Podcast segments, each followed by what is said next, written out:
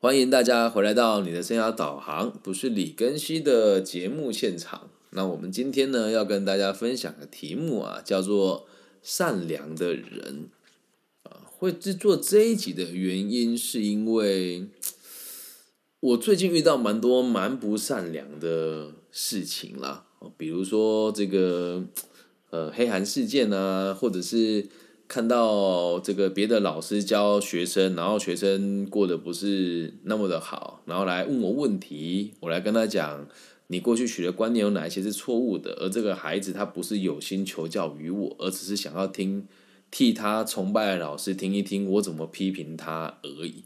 世界上充满各种不善良的行为，然后有时候你会觉得好像愚昧的人也不善良了，但是无知确实也是一种。错误，那这个不是说我们要去批评别人还是怎么样，就是每天在面对那么多糟心的事情，那要怎么样让你自己过得更开心？那就是当个善良的人是最容易的事情啦。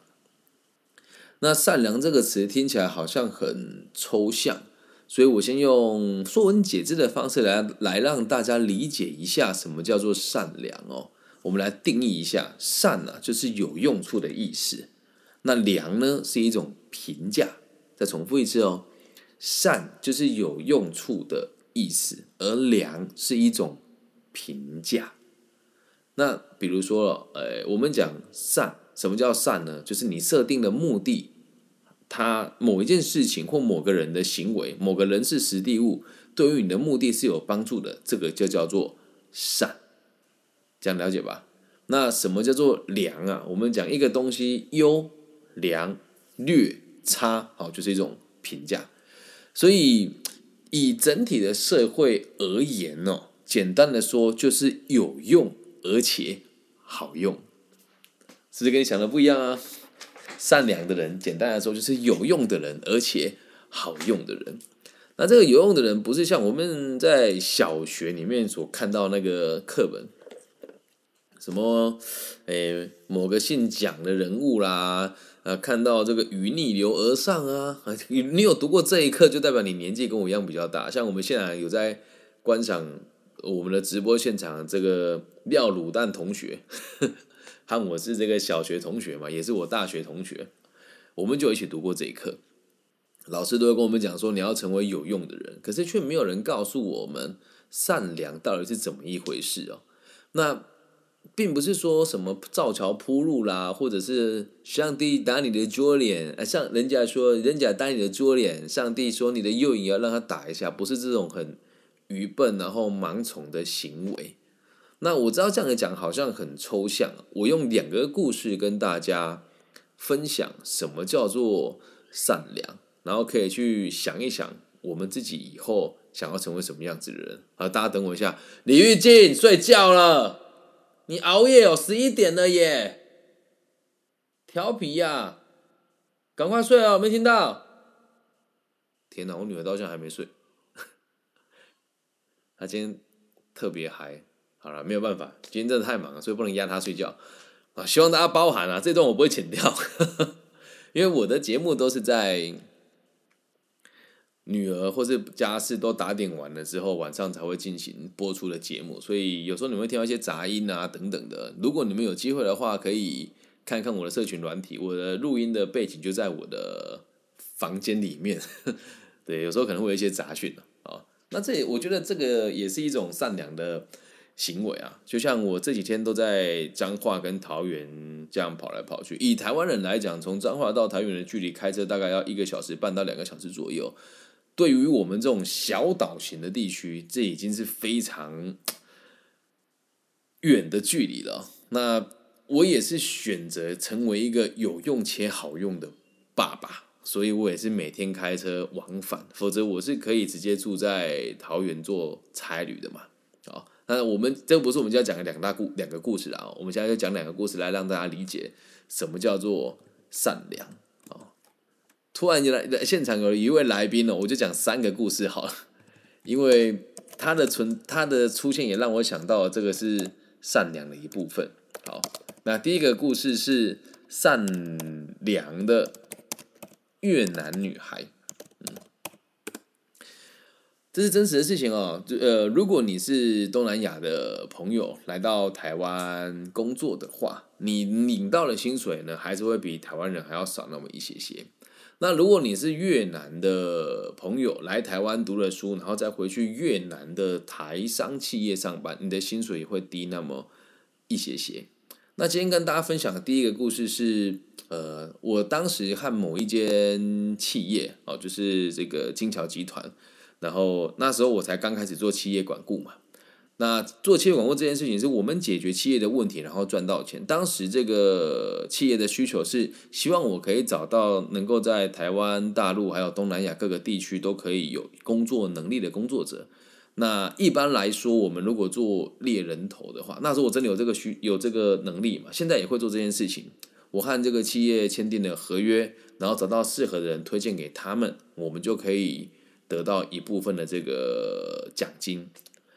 那这这这一开始的时候，在当时我们协助他们做这个所谓的 hunter 的工作，是应该要收钱的。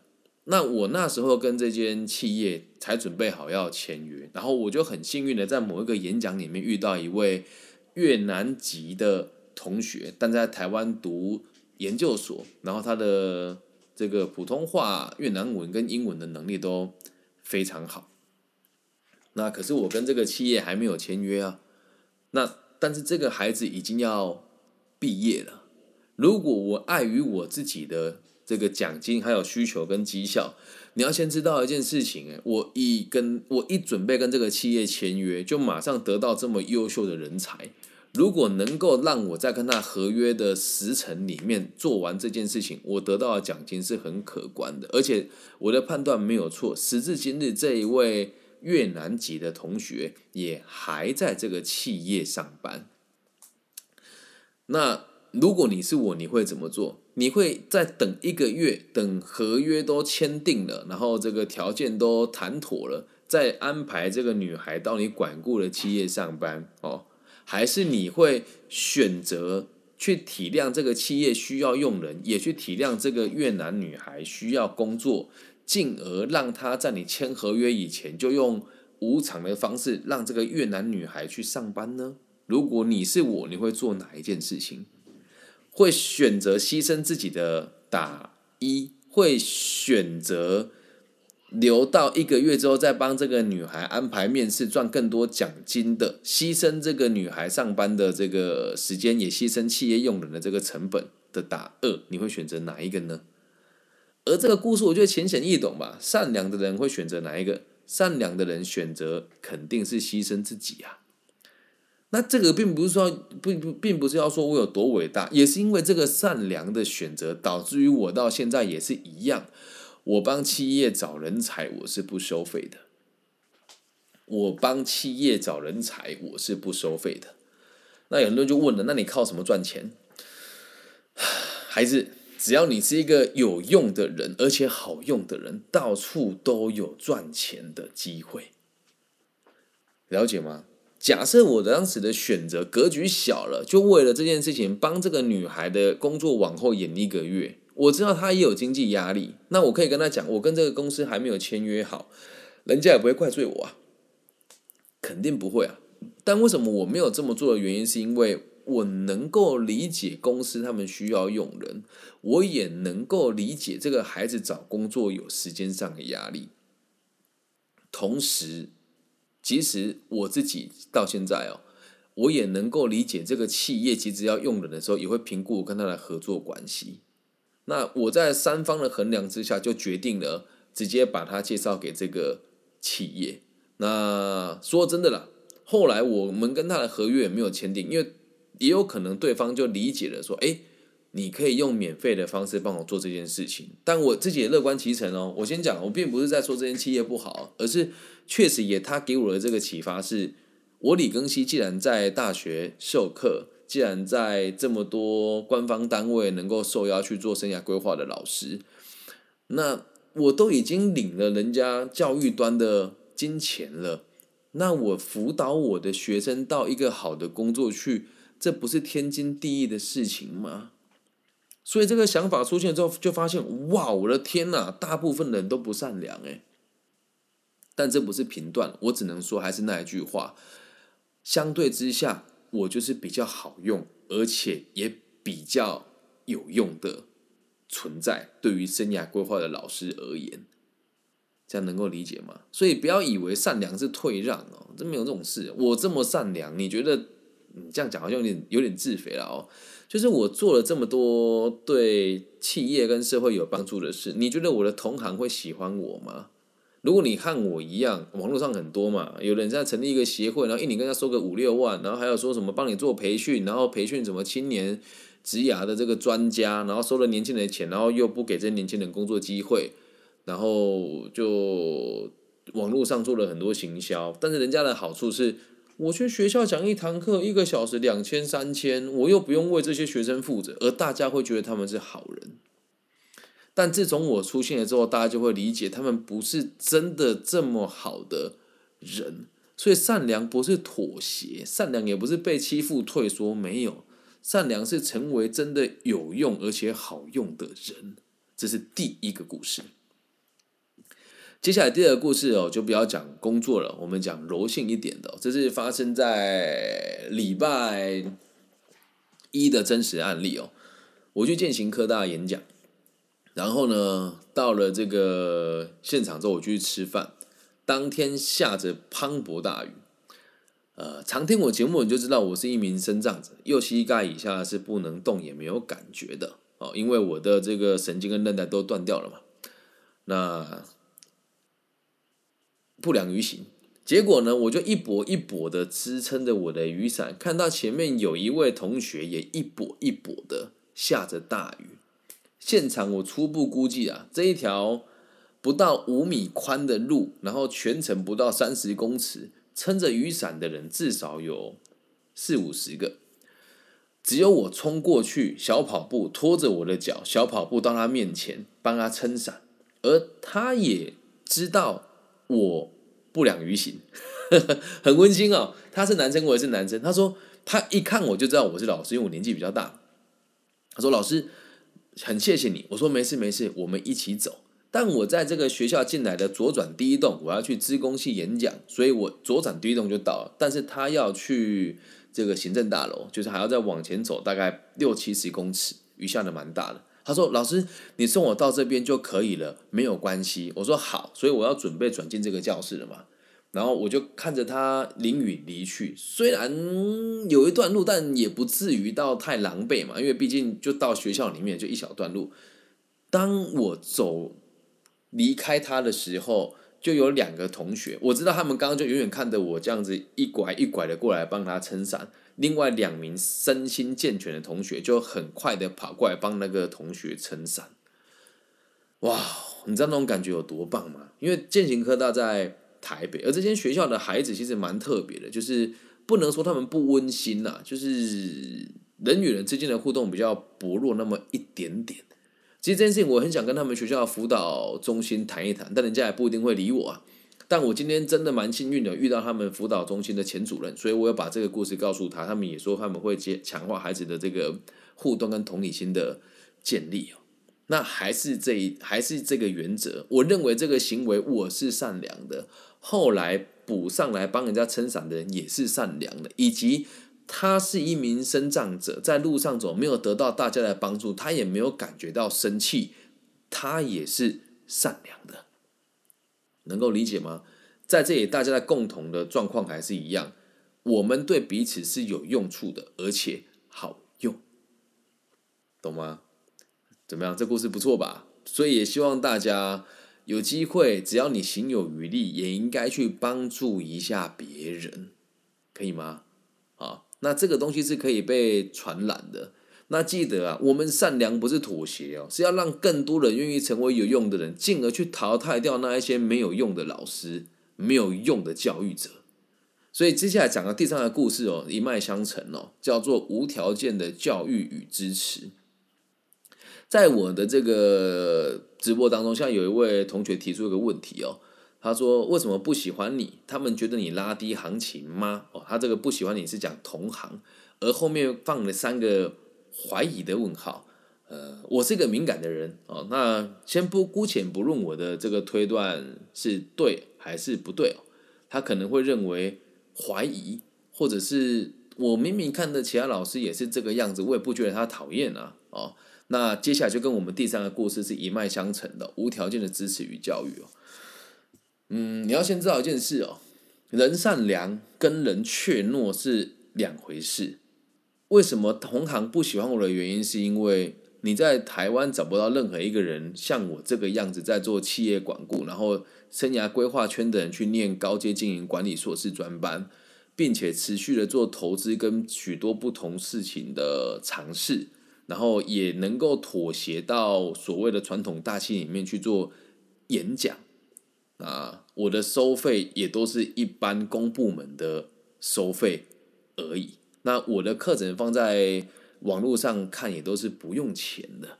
那为什么他们会讨厌我？不只是拉低行情啊，还有一件事哦，你这么说我的话，会觉得好像我比不上人家。但也跟大家分享一下，小弟本人做教育真的不是为了钱，因为教育不是我的本业啊，所以。当然，人家不喜欢啦。大家这边拼这个一个小时两千、三千，还有我的我的终点费其实比他们还要高很多啊。在企业授课一个小时，我们的价格是五千块台币，我比他们昂贵很多。但是我能做的事情比他们还要多更多，因此大部分人会不喜欢我。那你说，呃，今天如果我妥协了，这个不叫善良；如果我妥协，这个叫做怯懦跟随波逐流。所以接下来我要跟大家很认真的讲，什么叫做有用而且好用哦，这是真实的事情哦。有一个孩子哦，年纪其实跟我差不多，他说他一直想当生涯规划的老师，然后呢，曾经在两三年前，我很认真的教育他，还有分享我看到的事情，然后认真跟他讲，我读了什么书，你该读什么书。我很认真的陪伴在他身边，大概 三个月。但问题是，这孩子每次他请教你事情之后，回去就什么都忘了，然后会一直跟你讲说：“我听某某老师怎么样啊？我听某某老师怎么样？我听某某老师怎么样？”我就觉得啊，好也没有关系，你们尽量教嘛。然后呢，有一天哦，我在网络上发现了有一个人，他说他很有这个生涯规划的经验，然后在海外待过，然后是中高阶主管，但他没完全没有商学的背景。就开始在他的爸爸妈妈的裙带关系之下，在外面开始当起了生涯规划的老师。那像他这样的角色哦，我们不能讲咖，不能讲咖了。像他这样的角色，在台湾其实很多。然后这群人现在就集结起来了，一起弄了一个协会。我不在这边公布人家名字，因为我觉得大家都是出来吃饭的嘛。那他们现在开始跟每个年轻人收费，一年我记得是收两万还是收三万吧。然后会发给他们认证的这个证书，结果呢，这个跟我学习了三个月的人，我没有跟他说任何一一笔费用哦，他跟我说我加入了他们，然后还带有挑衅意味的跟我讲，你不是说你是个体心理学的贯彻者吗？那我去跟他学习也可以跟你学习吧。我当下真的觉得你到底脑袋装什么？嗯你为什么要跟我讲这个话呢？你跟我学了这几个月来，我也请你吃饭，从来没有跟你 charge 过费用。有时候看你从这个其他地方就是搭公车过来，看你也还蛮辛苦的，我还要花钱让你坐计程车，我负担得起嘛？五六百块，还没有多少。然后你花了两万块给我认为心术不正的人，然后跟我讲说，我还是可以持续跟你学习吧。如果你是我，你生不生气？我就问你生不生气？肯定生气的。你气到也不是他不尊重你，你气的是你怎么会用这样子的方式来看待我，然后还要觉得自己很像高我一等，然后认为我帮助你是理所当然的。然后重点是，还有一点更气的事情是。我在你加入他们之前，就已经跟你讲你会发生什么事情了，而你现在还傻傻的加入了。但这个组织现在越来越庞大，我必须得跟你讲啊，做生涯规划的老师啊，我这边很认真跟大家讲啊，这一集叫做善良，这不是批评哦，我不是气我自己帮助了他，我是气他以后怎么办？我哪有差？花一点时间，花一点钱，我又不是负担不起。还有气是这些人没有办法去看清事实，而行有余年之后，这些被骗跟被人家这样欺瞒的受害者，他们也不敢承认，因为一旦承认，就是代表跟大家讲：“哎，大家好，我是白痴哦，然后这个人很坏。”没有人会这么傻，因为能够端出一二十万的人，能够在台湾的顶尖大学授课的这一群朋友，就算他没有实力，他的裙带关系也错。所以为什么讲师界会有很多人群聚是有原因的？因为谁也不敢得罪谁啊。哦，那这个就是不善良的老师啊。你会说，哎，李根新，你心直口快，讲话批评，对别人主观，这个不叫不善良，这个才叫真正的善良，有用而且好用。那我说我气是因为那以后他们怎么办？那你觉得我会因为这样就不协助这个学生吗？No，来听清楚了，无条件的教育与支持，但我不会傻到他从他上课的地方在北部搭高铁来找我，我要帮他付高铁的钱，我绝对不会做这个事情。但如果以前他去参与的时候，他跟我说：“老师，我现在高雄赶过来可能有点晚。”我说：“那没有关系，你票跟留着，你的车票我帮你处理。”而他现在每个礼拜都要花很多钱搭车往返中部跟他要去的那个城市，我就跟他讲：“因为你是因为他而产生这种多余的开销，我以后没有办法像现在这么大方且慷慨的负担你的学习成本。”好，那这边有跟我相处过人都知道，只要你是我的学生，你找我谈，我是不收费的。甚至你家期遇到什么问题，法律上或者是会计上的税务，你找我谈，我也都是不收费的。原因很简单，因为你是真的需要帮助。但你今天是掏钱去助纣为虐，而且还要从我这个地方找我的学生去那个地方加入他们的组织，我有对他生气吗？没有，我只有告诉他，那你要。更为你自己的行为负责。以后你要找我，就是等我有空的时候，还有等你把你跟他的相处时间都耗完了之后，再来找我。那用你自己的方式来安排时间，我认为你的选择是最正确的。然后我说，我也很开心，你愿意一边听他的内容，再来听我的授课。我没有弥赛亚情节，所以我并不是希望他要认同我还是怎么样。我只是觉得让这种。没有逻辑的教育理念，让更多人被看到，那台湾的下一代真的很麻烦。再来，我也不认为这个组织能够多壮大，因为对他们而言，只要没有人揭穿他，钱他继续收嘛。台湾有很多类似的组织啊，但今天就不要点人家的名字了，因为现在时机比较敏感。所以我的做法是希望。我可以更有效率的去帮助每一个人，而我也认同了这一位学生，去认同他觉得正确的老师，甚至是现在我也知道，这个也都是既定存在的事实哦。就是他也会拿我的教材去提供给那个老师使用。最可恶也最有趣的事情是，他们真的抄袭了很多我课程的内容，但我必须跟大家讲，是不会有人相信的，因为他们花了很多钱在网络上做行销。那至于常听我的客人，就会知道有些理念我真的是全台湾第一个提出来的人。所以如果你有看到别人抄袭我的话，不用怀疑，就是用这个方式抄袭的。那我也不是气人家抄袭我，有人抄袭我，我会开心的原因是因为代表我的东西有用。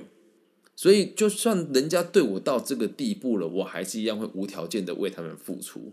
最后这才最重要的哦。这样子讲，我觉得还不够完整的来陈述“善良”二字哦。接下来下一段才是最经典的哦。而这个组织目前培训出来的年轻人，大家都很擅长在网络上买广告、交叉行销啊。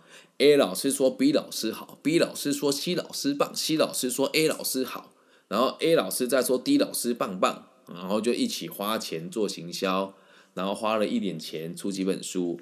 然后回到自己的母校，然后去演讲。那你都是回到学校演讲的，学校敢批评你吗？也不敢嘛。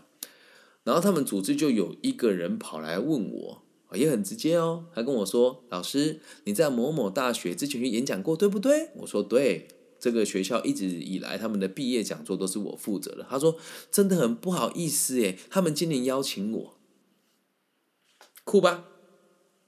不好意思耶，他们今年邀请我。”然后我当时的想法是：操，你跟我讲干嘛？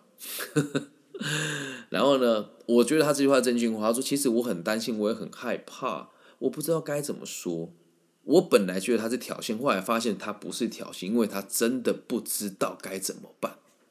所以我就跟他讲，这几个学校不要讲哪间学校，因为我也不想让人家，因为毕竟现在人脉也比较广嘛，有人知道你可能会跟学校高层反映，没有必要。我做教育本来就不是为了钱，你不给我钱，我一样会做。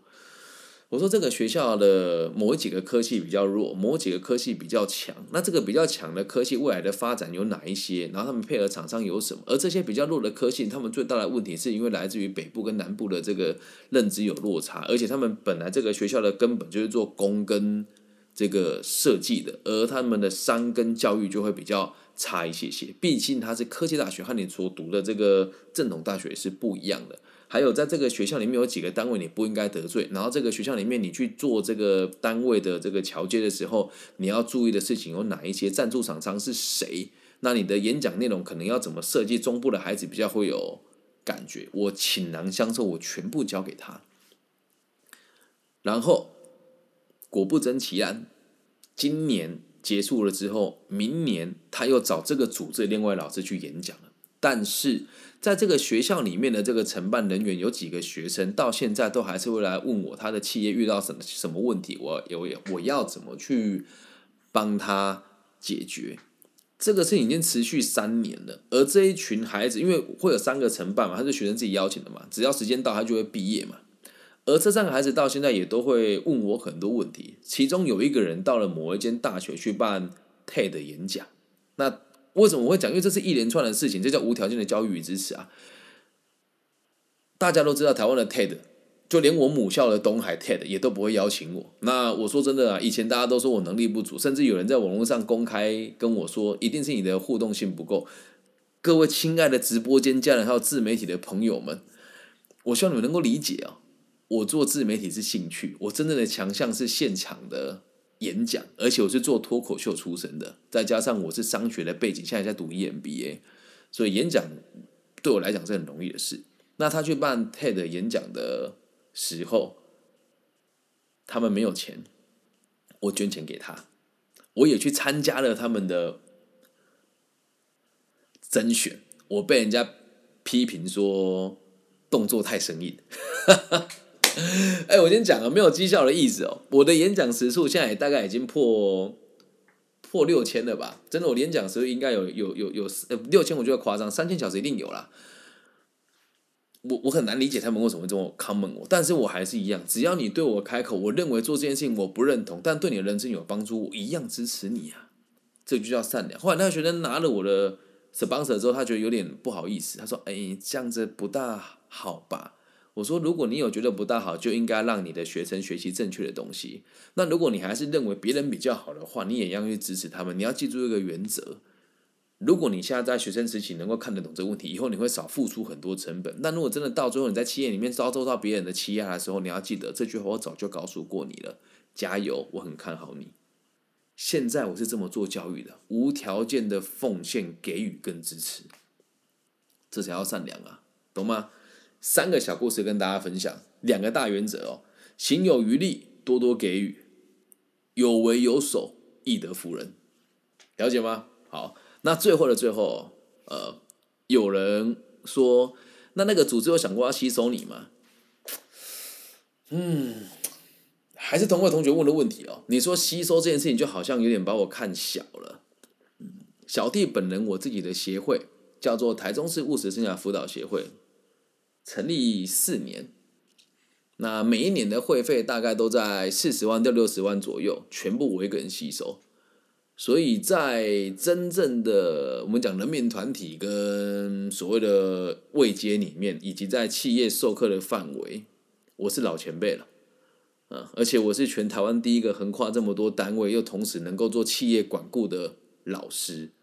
用“吸收”这个词来讲，我觉得有点特别啊。不是我看不起人家，是他们绝对不会想跟我接触，因为一旦两个人一起出现了，相形失措，懂吗？好啦，我是开玩笑，只要让你知道，确实在很多人眼中都会这么想，但我对这群人也还是很毕恭毕敬的，因为我认为每个人都有出来生活的压力，只是不应该用错误的方式去引导孩子。所以吸收嘛，应该是不会啦。以以我对这些人认知，他们只会一直在同行当中对我讲一些呃，让人家对我有误会的话，比如说有人说我有黑道背景啊。或是有人说这个我做这个自自媒体只是在做这个，诶心酸的啦，在酸葡萄，人家说我都赚不到钱啊等等的。但是对啊，遥远会不攻自破嘛，就还是那一句话，大家都知道我做自媒体不是为了钱，虽然他有让我赚到钱了，那这也不是要嚣张跟臭屁啦。这个 我们 TVBS 有位主播。嗯，他是目前刚转职，正在问我怎么去转行做自媒体。人家年轻人一百五六十万呢，我就觉得哇哦，自己的高度不一样。会找我谈的不是只有不懂的孩子，还有很多有能力的专家跟业界的主管。那你要知道一件事哦，如果这些生涯规划的组织遇到永远都是那些无知的大学生，就代表他们能力就在那个地方，他们只有办法应对这种无知的人，才办法赚到钱啊。但还是那一句话。我也期望他们变成善良的人，因为毕竟大家都是讨生活的，每个人都不容易。了解吗？以上就这期全部的内容了，希望大家喜欢。三个故事，两个大原则，希望大家能够理解什么叫真正的善良。善就是有用处的，良就是评价。简单的说，就是成为有用且好用的人。如果你也喜欢的话，记得帮我分享、按赞加订阅哦。那不管你在哪个平台收听，也希望你可以帮我做一个小小的分享。如果是大陆地区的朋友呢，可以加入我的这个微信，我的微信号是 B 五幺五二零零一。那其他地区的朋友加入我的 IG 或是我的 Facebook 私讯我，都会回复哦。好，那希望我们的节目的存在可以给这个世界更多稳定的可能性。那如果你有想要听我讲哪一些主题，也欢迎大家可以留言给我，好吗？就这样，我爱你们，拜拜。